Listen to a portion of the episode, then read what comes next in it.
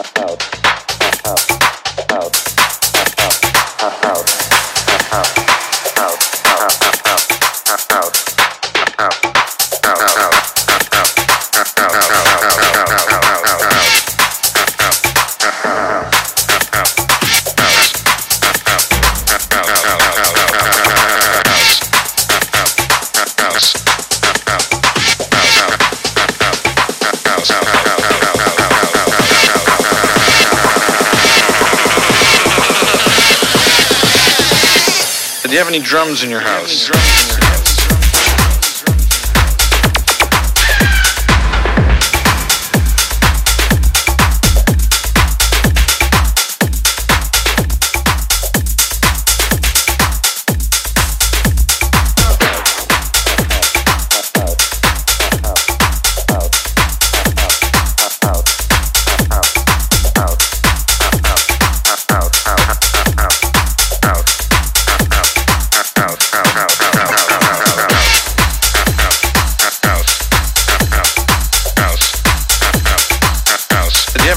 in your house.